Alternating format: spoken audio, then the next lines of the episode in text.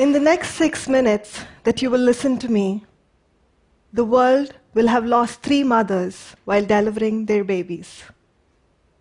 One, because of a severe complication. Second, because she will be a teenager and her body will not be prepared for birth. But the third, only because of lack of access to basic clean tools at the time of childbirth. She will not be alone. Over 1 million mothers and babies die every single year in the developing world only because of lack of access to basic cleanliness while giving birth to their babies. My journey began on a hot summer afternoon in India in 2008 when, after a day of meeting women and listening to their needs, I landed in a thatched hut with a midwife. As a mother, I was very curious on how she delivered babies in her house. After a deep and engaging conversation with her on how she considered it a profound calling to do what she was doing, I asked her a parting question Do you have the tools that you need to deliver the babies? I got to see her tool. This is what I use to separate the mother and the baby, she said. Unsure of how to react, I held this agricultural tool in my hand in shock. I took a picture of this, hugged her, and walked away. My mind was flooded with reflections of my own infection that I had to struggle with for a year past childbirth, despite having access to best medical care. And memories of my conversation with my father, who had lost his mom to childbirth, on how he thought his life would be so different if she would have been just next to him growing up. As a product developer, I started my process of research. I was very excited to find that there was a product out there called the Clean Birth Kit.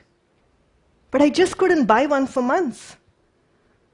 They were only assembled based on availability of funding.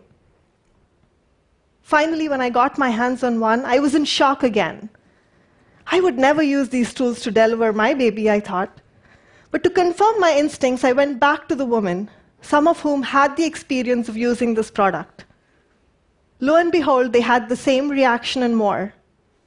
The woman said they would rather deliver on a floor than on a plastic sheet that smeared blood all over. They were absolutely right, it would cause more infection. The thread provided was a highway to bacterial infection through the baby's umbilical cord, and the blade used was the kind their men used for shaving, and they did not want it anywhere close to them. There was no incentive for anybody to redesign this product because it was based on charity. The women were never consulted in this process. And to my surprise, the need was not only in homes, but also in institutional settings with high volume births. Situations in remote areas was even more daunting. This had to change. I made this my area of focus. I started the design process by collecting feedback developing prototypes, and engaging with various stakeholders, researching global protocols. With every single prototype, we went back to the women to ensure that we had a product for them. What I learned through this process is that these women, despite their extreme poverty, placed great value on their health and well being. They were absolutely not poor in mind. As all of us, they would appreciate a well designed product developed for their needs. After many iterations, working with experts, medical health professionals, and the women themselves, I should say it was not an easy process at all. But we had a simple and beautiful design. For a dollar more than what the existing product was offered for, at $3, we were able to deliver Janma a clean birth kit in a purse. Janma, meaning birth, contained a blood absorbing sheet for the woman to give birth on a surgical scalpel, a cord clamp, a bar of soap, a pair of gloves, and the first cloth to wipe the baby clean. All this came packaged in a beautiful purse that was given to the mother as a gift after all her hard work that she carried home with pride as a symbol of prosperity. One woman reacted to this gift. She said, Is this really mine? Can I keep it? The other one said, Will you give me a different color when I have my next baby? Better yet, a woman expressed that this was the first purse that she had ever owned in her life.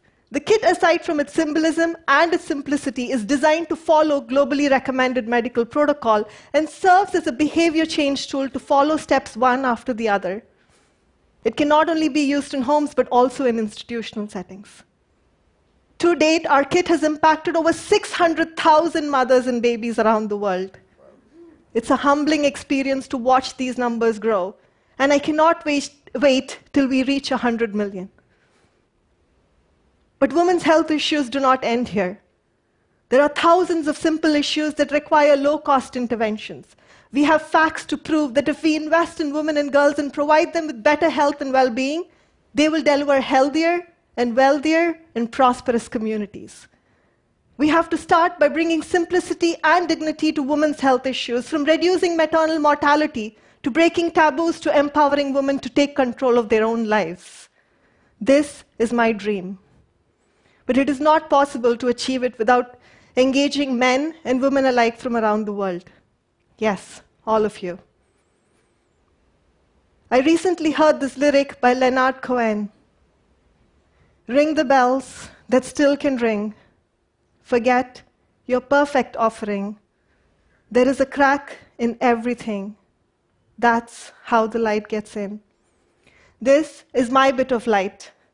But we need more light. In fact, we need huge spotlight placed in the world of women's health if we need a better tomorrow. We should never forget that women are at the center of a sustainable world, and we do not exist without them. Thank you.